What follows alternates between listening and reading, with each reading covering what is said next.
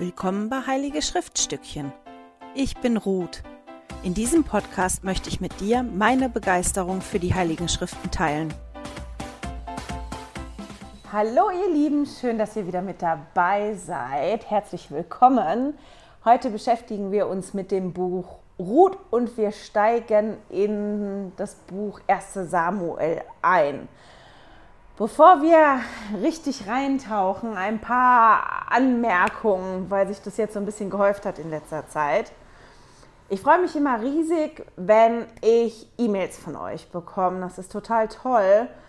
Aber ich mache ja nicht nur die Videos, ich habe noch mein ganz normales Leben und ich schaffe das einfach nicht immer zurückzuschreiben. Manchmal vergesse ich das auch einfach, weil ich die E-Mail dann lese, wenn ich gerade wirklich viel zu tun habe das, was sich jetzt aber gehäuft hat, war Anfragen, wenn ich irgendein Zitat vorgelesen habe. Sag mal, du hast da was vorgelesen und ich finde es nicht, wo hast du das denn her, wo hast du das vorgelesen? Und dazu einfach ein paar Anmerkungen. Normalerweise gebe ich mir wirklich Mühe zu sagen, wo ich das her habe, also welche Ansprache das gewesen ist oder aus welchem Leitfaden ich das habe. Wenn ich das aus irgendeinem Leitfaden habe und ich lese halt auch den englischen Seminar- und Institutsleitfaden zum Alten Testament, die haben aktuellere Leitfäden auf Englisch als wir auf Deutsch.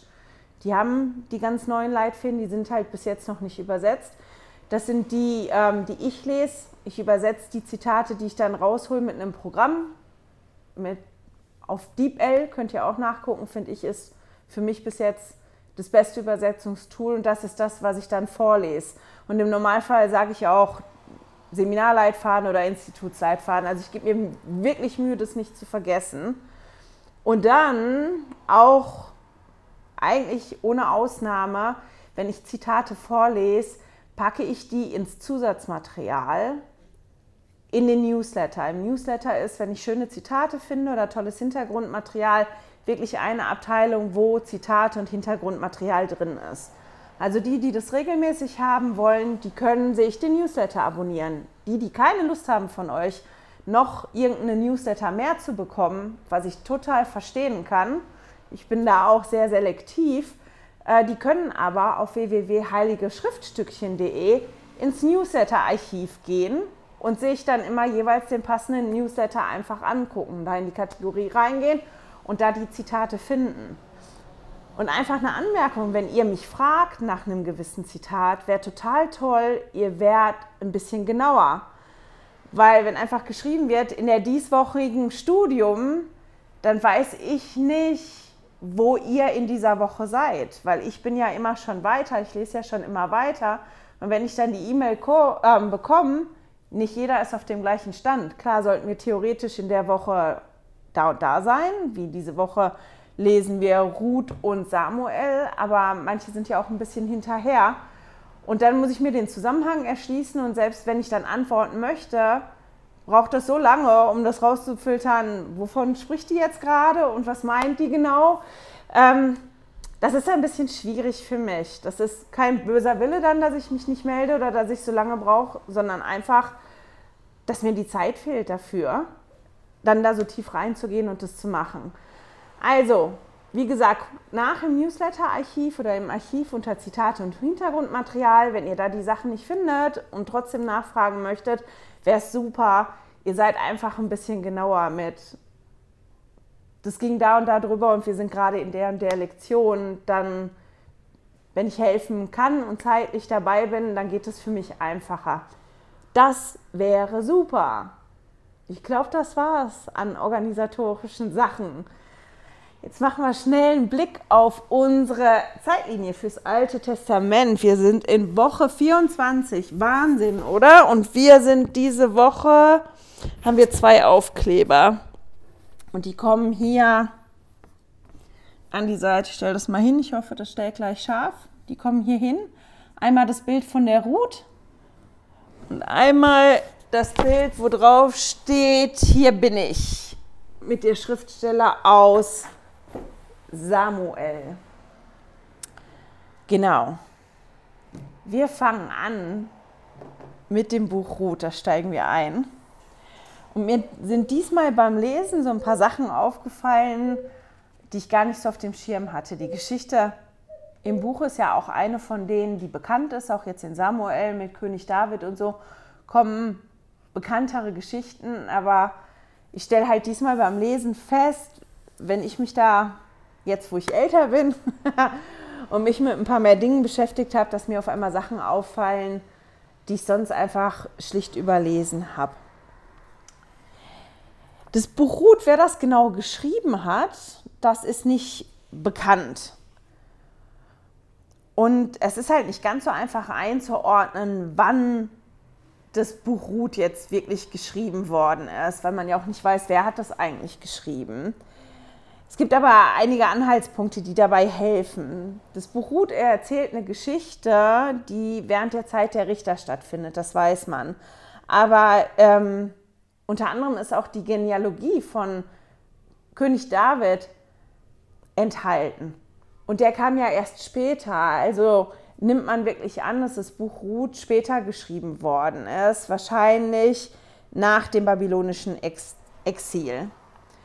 Und spannend an dem Buch Ruth für mich ist diesmal so gewesen, weil das so eine ganz alltägliche Geschichte gewesen ist. Wir haben ja jetzt gerade auch im Buch der Richter gelesen, wo es so um das Volk gegangen ist und um die Richter gegangen ist und, und diese Auswirkung von dem, was die Richter getan oder nicht getan haben, auch mit der Kriegsführung, das Buch der Richter ist auch brutal, finde ich. Also, dass so einiges an Brutalitäten drin, auch wie die Völker gewesen sind, auch wie schlecht das Volk Israel teilweise gewesen ist. Und das Buch Ruth, wenn man das dann liest, ist ein bisschen wie so ein ähm, Kontrapunkt dazu, weil, weil das halt dann so ein bisschen anders ist. Das erzählt halt wirklich die Geschichte von Frauen und wie, ähm, ja, wie der Alltag bei denen gewesen ist und wie die umgegangen sind mit einer schwierigen, sehr, sehr schwierigen Situation, mit einer lebensbedrohlichen Situation für die auch. Das Buch Ruth steht ja bei uns in der Bibel hinter Richter, aber in der hebräischen äh, Bibel steht das Buch Ruth meist hinter dem Buch der Sprichwörter. Schon spannend, dass das da auch anders einsortiert ist, aber bei uns ist es halt einsortiert in den meisten Fällen hinter dem Buch Richter.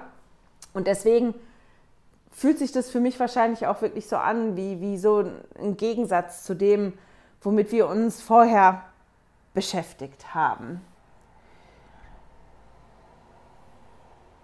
es sind viele Jahre vergangen, seitdem die Israeliten den Jordan überquert haben und die verschiedenen Stämme haben verschiedene Situationen gehabt. Im Nordreich meine ich, muss jetzt mal gucken, dass ich jetzt keinen Un ähm, Unsinn erzähle.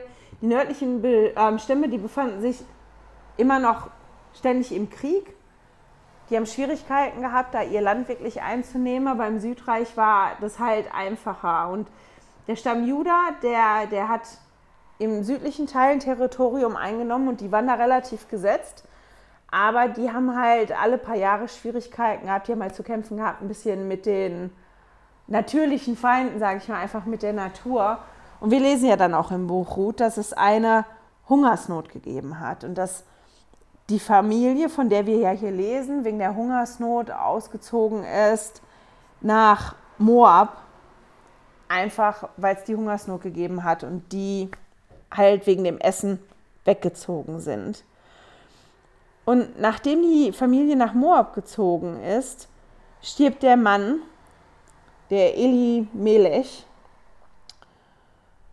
Und die Kinder, die heiraten, weil die ja nach Moab gezogen sind, moabitische Frauen.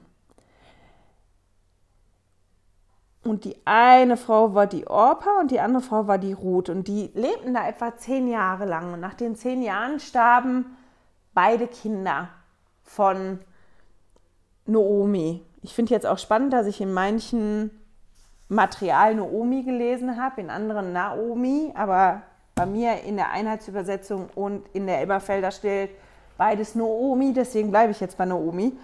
Ähm, die Söhne von Noomi starben, ohne dass sie Kinder bekommen haben. Und die waren halt jetzt wieder in der Situation, dass die alleine da gestanden haben. Es war jetzt nicht nur die Naomi, die Witwe gewesen ist, die ja vorher ihre Söhne gehabt hat, die dafür verantwortlich waren, für sie zu sorgen, sondern die hat jetzt die Situation gehabt, dass sie mit ihren beiden Schwiegertöchtern da gewesen ist. Alle drei Witwen und niemanden wirklich, der sich um sie kümmert und für sie sorgt. Also die waren in diesem Familienverbund nicht drin. Auch nicht, weil die ja nach Moab gezogen sind und nicht bei ihrem Stamm und ihrer Familie gewesen sind. Und Naomi hat dann gehört, dass es wieder zu essen gibt, dass die Hungersnot vorbei ist in Bethlehem, wo sie herkommt, in der Gegend um Bethlehem.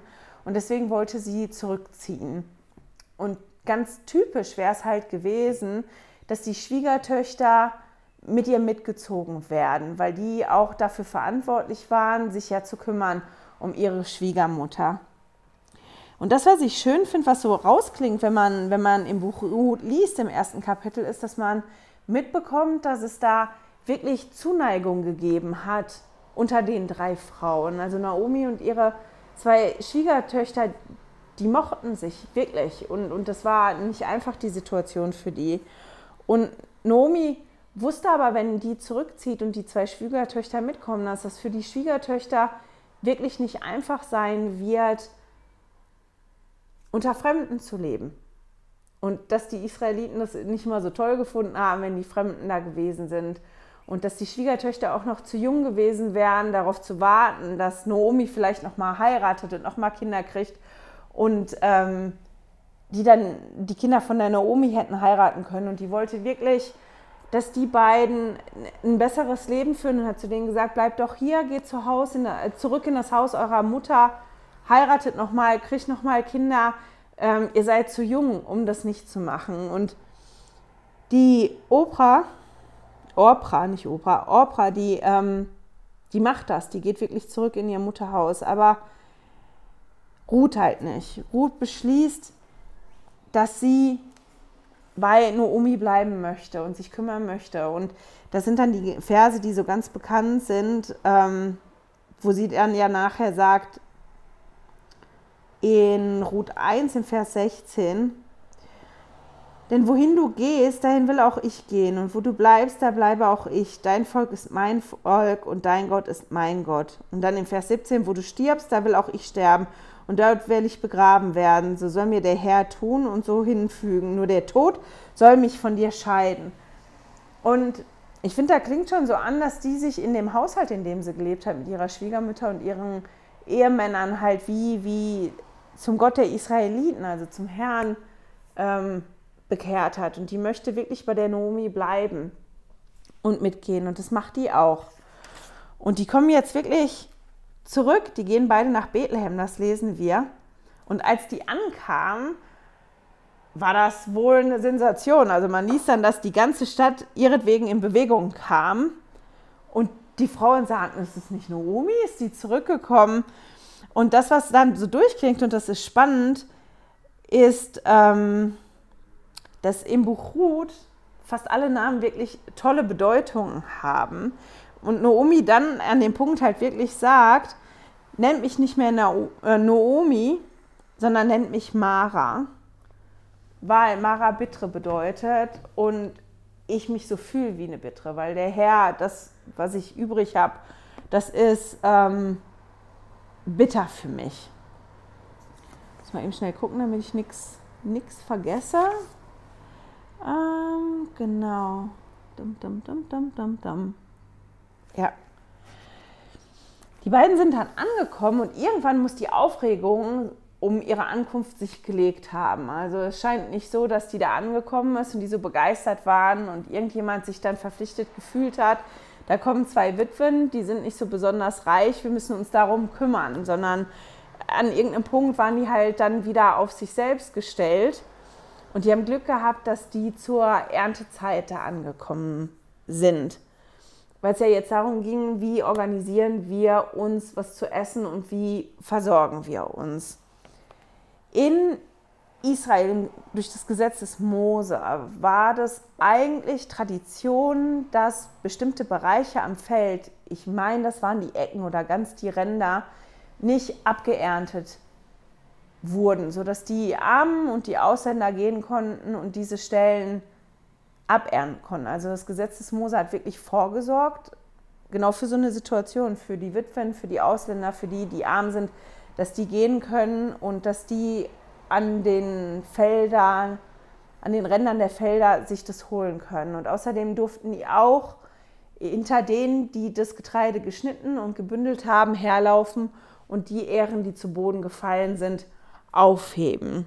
Und Ruth ist halt wirklich losgegangen als Ehrenleserin und die ist gelandet auf dem Feld von Boas und ist hinter den Männern hergelaufen und hat halt die, ähm,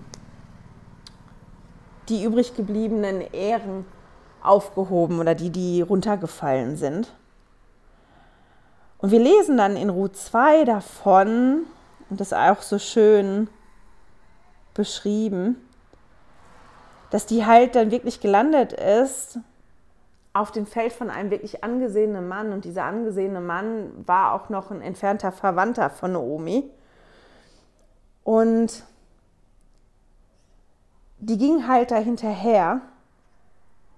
Und an irgendeinem Punkt kam Boas, der dem das Feld gehört, kam. Und dem fiel auf, dass Ruth auf seinem Feld gelaufen ist. Ich weiß jetzt nicht, ob der alle Armen kannte, die da in der Gegend gewesen sind oder ob das so und so. Ich kann mir vorstellen, dass das immer ungefähr die gleichen gewesen sind, die gekommen sind und die sich das geholt haben. Und ähm, Ruth war auf jeden Fall da und ist ihm aufgefallen und er hat seine Arbeiter gefragt, also wer ist das denn eigentlich? Wer, wer ist das? Und die haben dann zu ihm gesagt, das ist die Moabiterin, die mit Naomi gekommen ist. Und anscheinend hat Boas die Geschichte gehört von den beiden. Also der wird Ruth nicht, also der hat Ruth nicht persönlich gekannt, aber wir lesen ja im, im ersten Kapitel davon, dass es schon so einen Aufruhr gegeben hat unter den Frauen. Wow, guck mal, die Naomi kommt nach so langer Zeit, das waren ja über zehn Jahre, die kommt zurück und die kommt aber nicht mit Mann und Söhnen zurück, sondern die kommt zurück ohne ihren Mann und ohne die Söhne, aber mit der Schwiegertochter, die auch noch eine Moabiterin ist. Also das wird ganz bestimmt in irgendeiner Form Stadtgespräch gewesen sein. Also wird Boas das gehört haben und auch der wird auch gehört haben, dass Ruth sich wirklich gekümmert hat um, Naomi und dass Ruth mitgekommen ist, um sich zu kümmern um ihre Schwiegermutter. Und das war was, was, was ihm sehr sympathisch gewesen ist. Und er hat halt dann Order gegeben seinen Männern, guckt danach, dass die halt nicht nur das aufliest, was am Rande ist. Schimpft die nicht, passt auf die auf und hat besondere Vorkehrungen für Ruth getroffen. Ruth durfte trinken aus den Fässern, die durfte essen mit den Arbeitern da zusammen. Und der Boas hat ihr halt dann gesagt, ähm, du musst nicht auf die Felder von jemand anderen gehen, guck, wo meine Mägde sind, auf, hinter den Mägden her und ähm, guck, wo abgeerntet wird und geh immer mit meinen Leuten, da wirst du das finden. Und seinen Männern hat er halt gesagt, die darf gehen, die darf auch an andere Stellen gehen oder zuerst gehen, bevor die anderen gehen. Also der hat wirklich Regelungen getroffen für für Ruth, hat auch gesagt, schließ dich den Mägden an. Der hat wirklich dafür gesorgt, dass Ruth sicher ist und dass Ruth immer genug findet. Und nicht nur genug, sondern mehr als genug. Und hat das der Ruth auch gesagt und, und die ist ja zu Boden gefallen und hat sich dafür bedankt. Wie kommt es, dass du das für mich regelst? Also das, was der jetzt geregelt hat, war nicht das Typische. Also das Gesetz des Mose hat schon Regelungen getroffen und Boas hat dafür gesorgt, dass dieses Gesetz eingehalten worden ist. Aber für Ruth ist er hingegangen und hat jetzt sogar noch mehr gemacht. Und das finde ich sehr beeindruckend, wenn man sich das halt anguckt, dass Boas das wirklich getan hat für, für Ruth, eben weil er ja die Geschichten gehört hat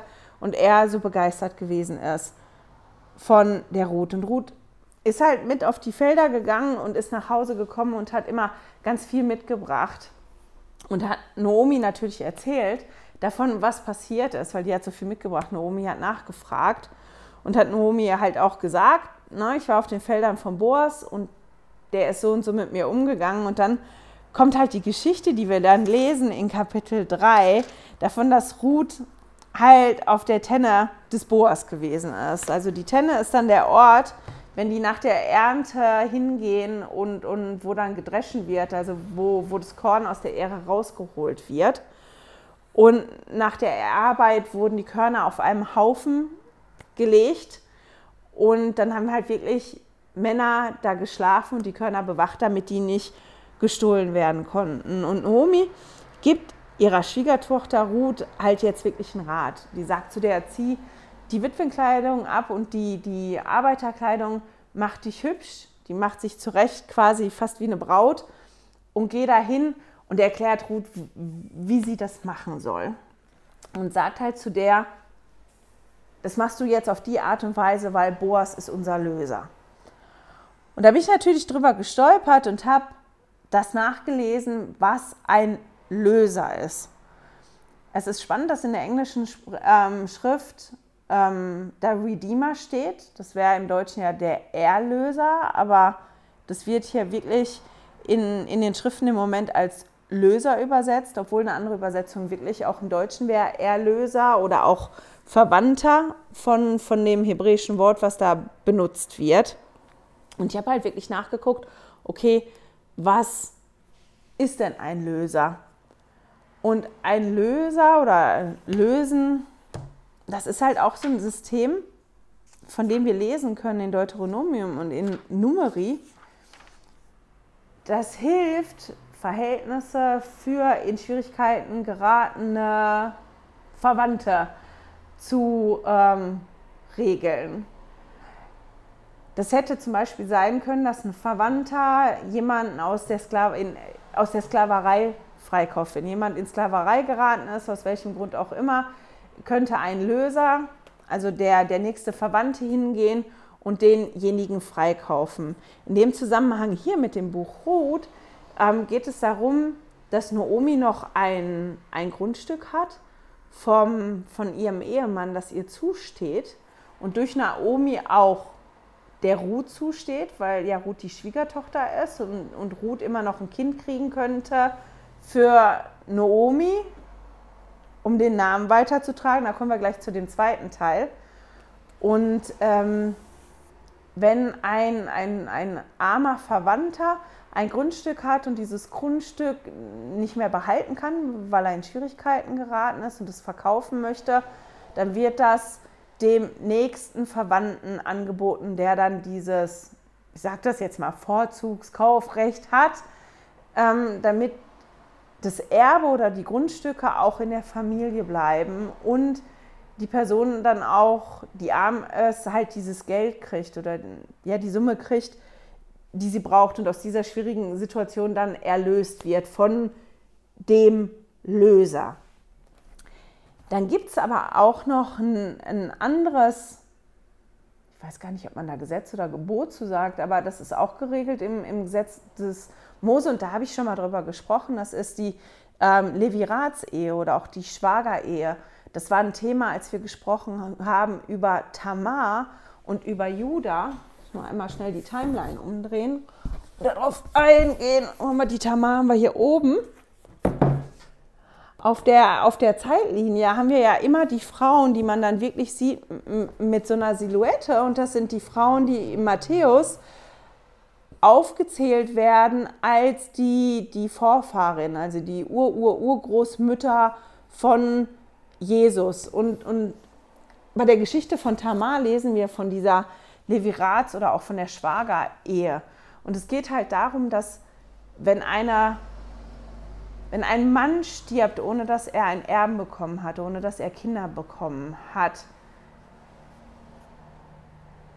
damit der Name nicht verloren geht in Israel, soll der Schwager, also der Bruder von ihm, die Witwe zur Frau nehmen. Und das erste, den ersten Sohn, der entsteht in dieser Leviratsehe, in dieser Schwagerehe, der ist dann offiziell nach dem Gesetz nicht der Sohn des lebenden Schwagers, der jetzt verheiratet ist mit, mit der Witwe von seinem Bruder, sondern gilt rechtlich als der Erbe und der Sohn von dem Verstorbenen.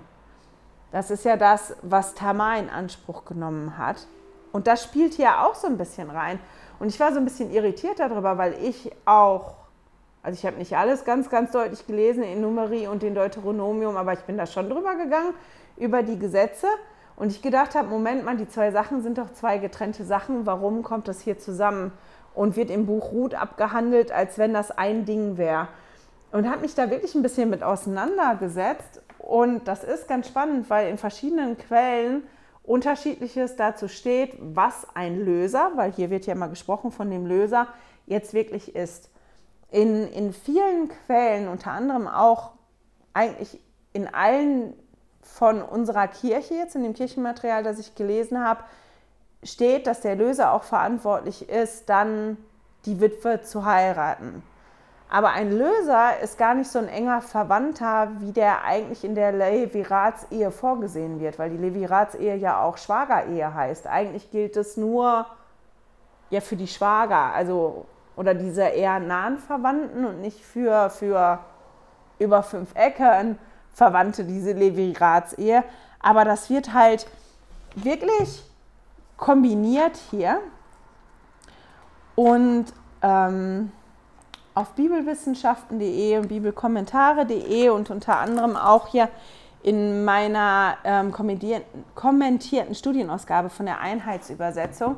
Da sprechen die aber immer davon, dass das wirklich getrennt ist. Also dass dieses, dieses äh, diese Leviratsehe eigentlich gar nicht zu diesem Lösersystem gehört, sondern dass das hier so eine ähm, Besonderheit ist im, ach,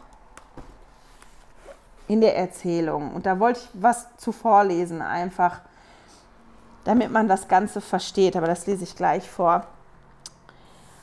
Also Naomi hat halt Ruth dann erklärt, um mal zu der Geschichte zurückzugehen, was die machen soll.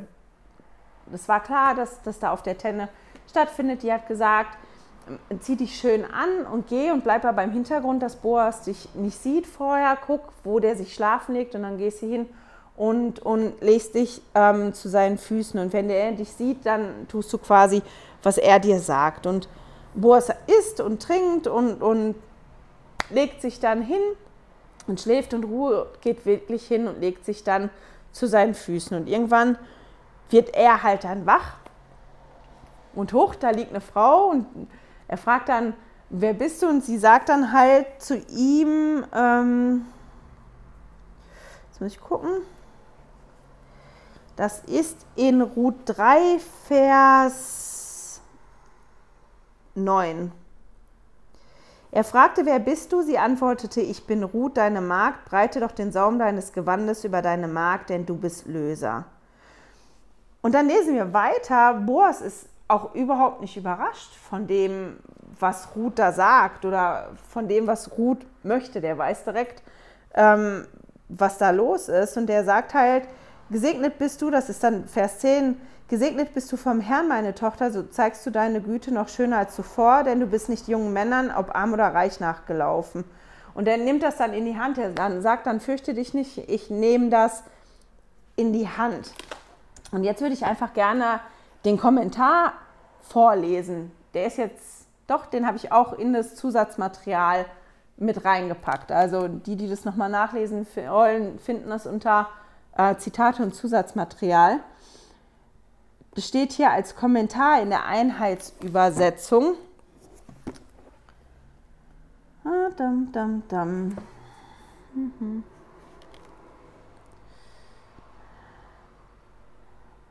Dass die Moabiterin Ruth sich zu dem Mann Boas hinlegen sollte, erinnert an die ähm, inzestiöse Tat der Stammmutter der Moabiterin. Aber Ruth handelt anders. Mit der Aufforderung Ruths an Boas, er solle als Löser den Saum seines Gewandes über sie breiten, kombiniert die Erzählung Löserpflicht und Leviratsehe.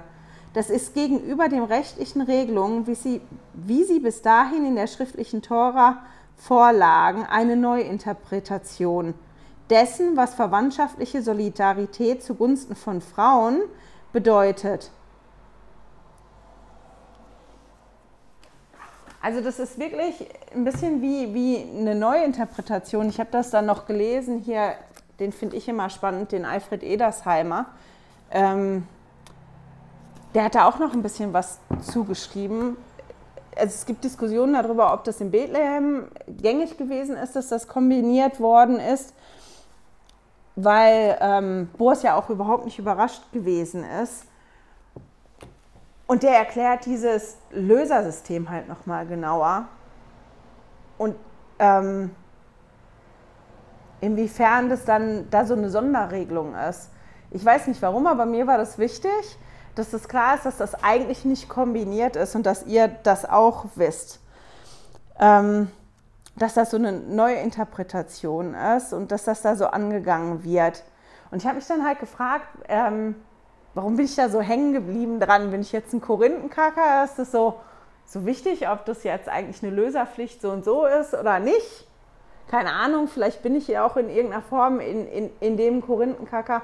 Aber das, was mich halt beeindruckt war, war hier halt zu sehen, wie zwei Frauen umgegangen sind in einer wirklich schwierigen Situation, die auch für jeden von uns heute schwierig wäre, wenn wir in eine Situation geraten, wo wir nicht genau wissen, wo oder wie wir uns finanzieren sollen, wie wir Essen kaufen sollen, wie wir die Miete bezahlen sollen, wie wir unseren Verpflichtungen nachkommen können. Das ist ja schon was, was jeder von uns in irgendeiner Form nachvollziehen kann, dass das eine beängstigende Situation ist.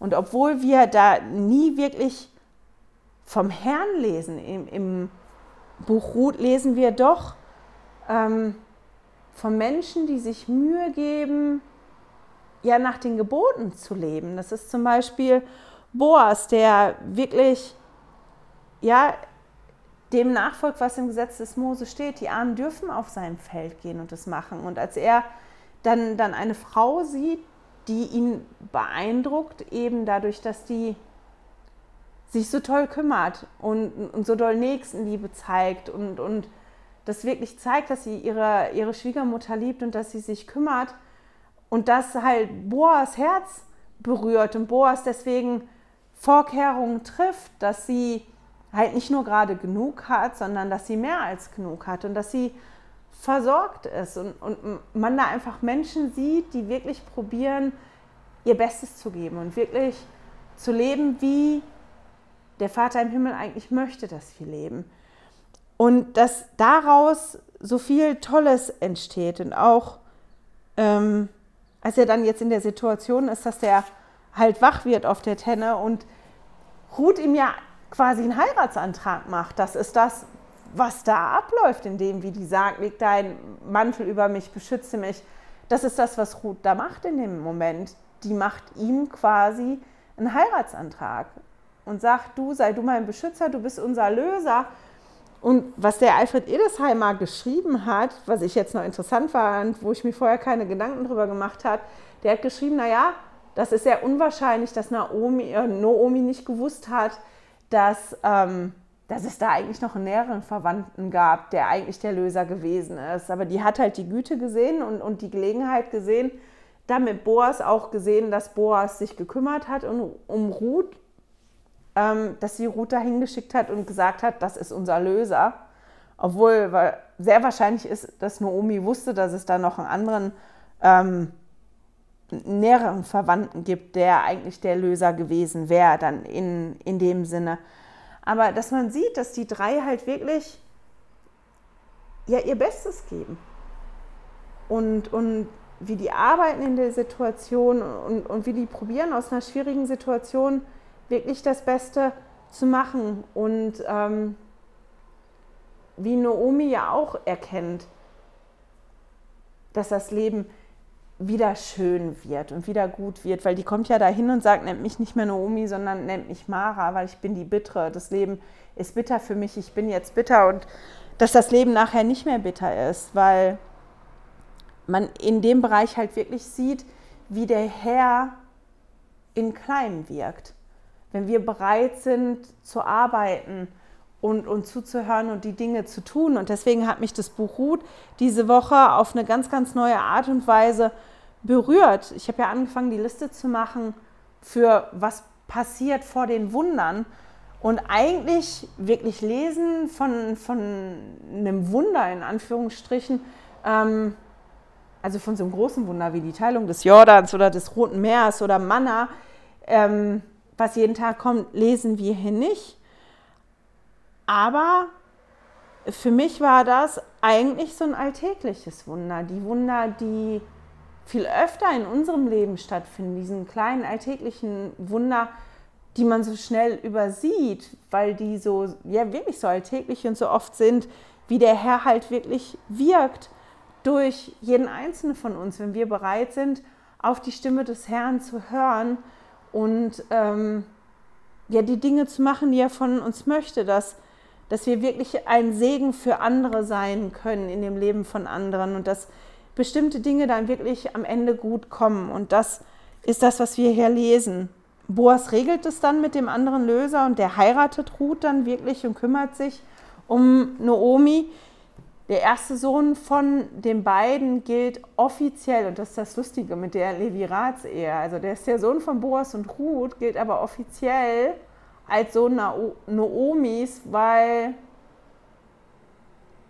ähm, der ja der Löser ist von der Familie. Also ist schon ein bisschen verquer. Ich hoffe, ich erzähle da jetzt auch nichts Falsches.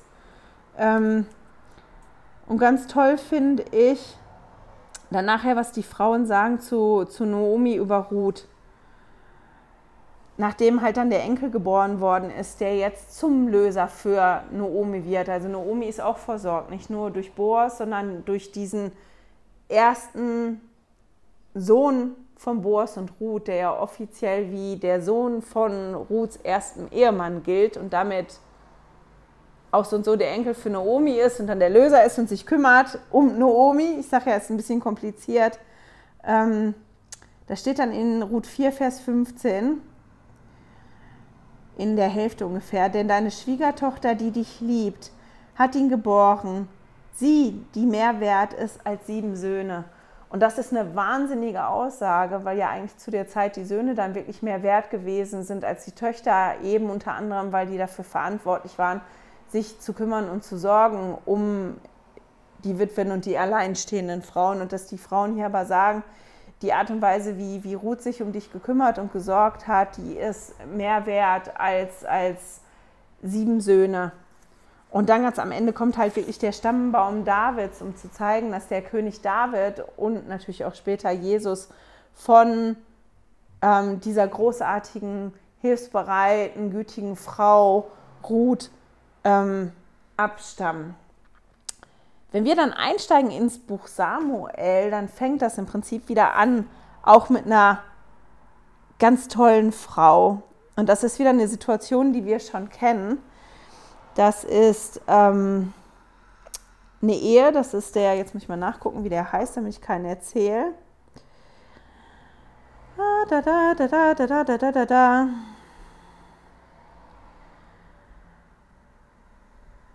Elkana, meine Güte, ich wollte jetzt gerade was anderes vorlesen. Und er hatte zwei Frauen und die eine Frau war Hannah und die andere war Penina. Und die eine Frau konnte Kinder kriegen und die andere Frau konnte nicht Kinder kriegen.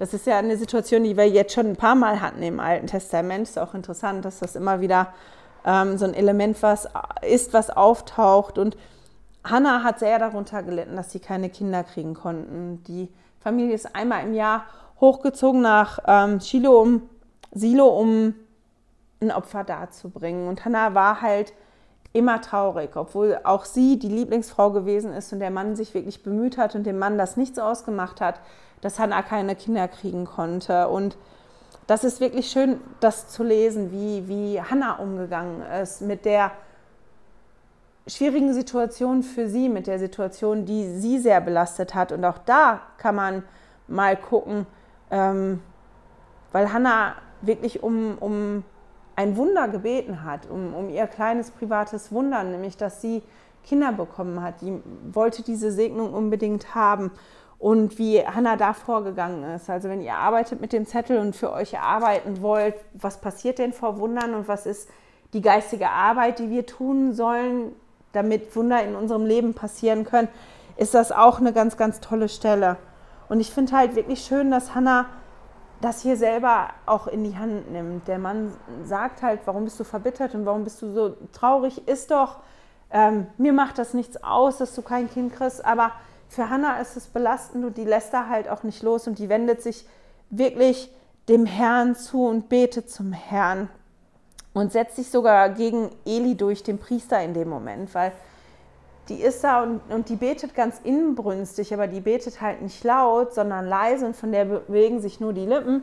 Und Eli sitzt da halt am, am Eingang, der zuständige Priester, und der denkt, ähm, Hannah ist betrunken und will die verscheuchen.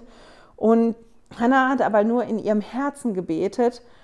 Und nachdem Eli dann halt zu ihr sagt, du bist betrunken, geh weg, sagt sie halt, nein, warum beschuldigst du mich so? Ich habe in meinem Herzen gebetet. Und die verspricht halt dem Herrn wirklich, wenn du mir mein Wunder wahr werden lässt, wenn diese Segnung kommt, wenn ich dieses Kind bekomme, ich verspreche, dass ich dir dieses Kind weihen werde. Und das ist das, was wir dann lesen, dass der Herr sie wirklich segnet damit und dieses private Wunder für Hannah ähm, stattfindet, dass sie wirklich ein, ein Kind bekommt und dass sie sich an das hält, was sie versprochen hat, nämlich dass sie ihr Kind dem Herrn weiht. Und als der dann alt genug ist, das Kind wird dann Samuel genannt, und als Samuel alt genug ist und entwöhnt ist, dass sie ihn wirklich zu Eli bringt, damit der dann ähm, am Heiligtum, am Zelt, meine Güte, Gebetszelt ähm, dienen kann und da arbeiten kann mit Eli.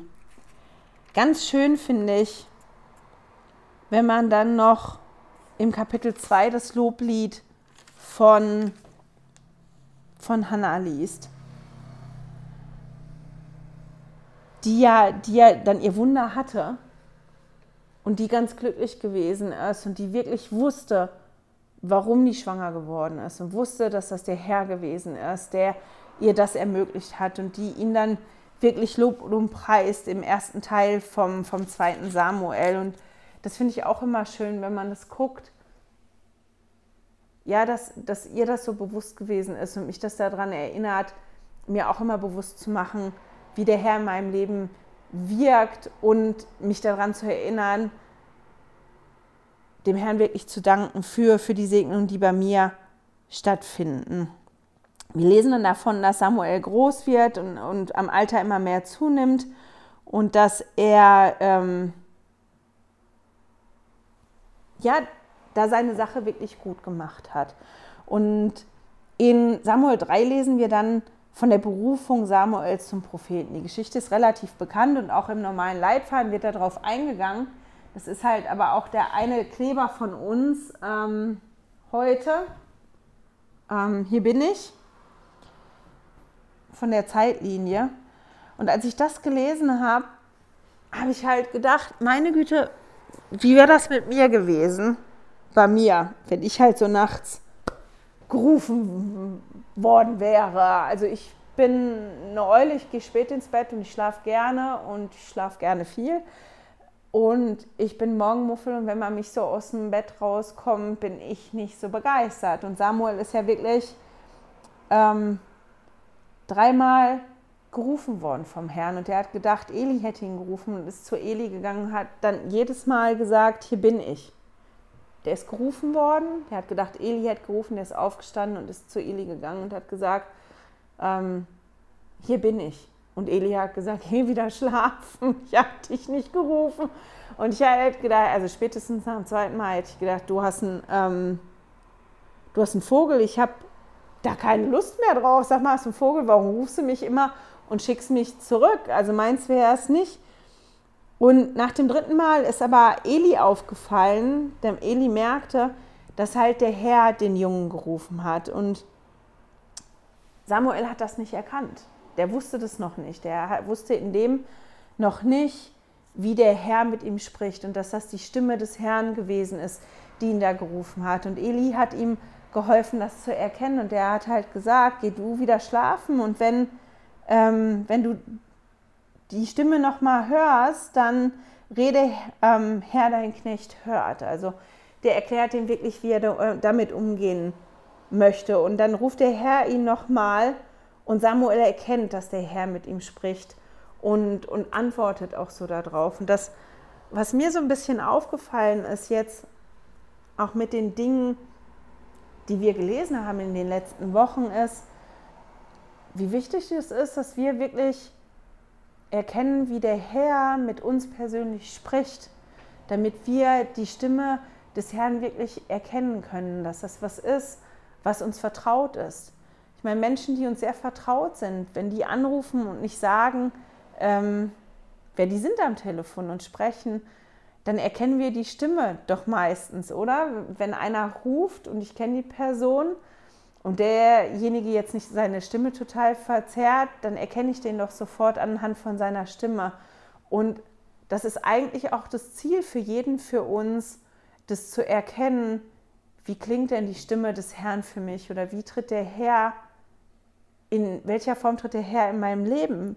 Und wenn man sich anguckt, ist es für jeden auch ein bisschen individuell, das sieht man schon im Alten Testament.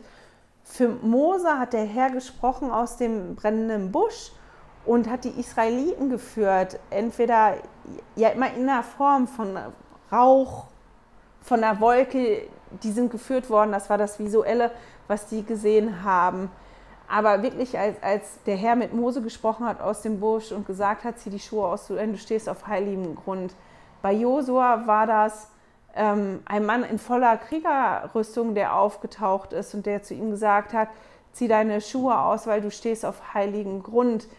Der hatte eine andere Form und Samuel war bereit zu hören. Hier, der ist ja aufgestanden. Der hat nur gedacht, Eli hätte ihn gerufen. Der kannte in dem Moment die Stimme des Herrn noch nicht. Aber der hat ihn nachher erkannt und hat gezeigt, dass er wirklich bereit ist, da zu hören und der musste auch erst lernen, wie der Herr mit ihm spricht. Und ich glaube ganz feste daran, dass es für, für jeden von uns auch so wichtig ist, zu erkennen, wie spricht der Herr mit uns heute? Wie klingt der Heilige Geist für uns? Wie wirkt der Heilige Geist in unserem Leben?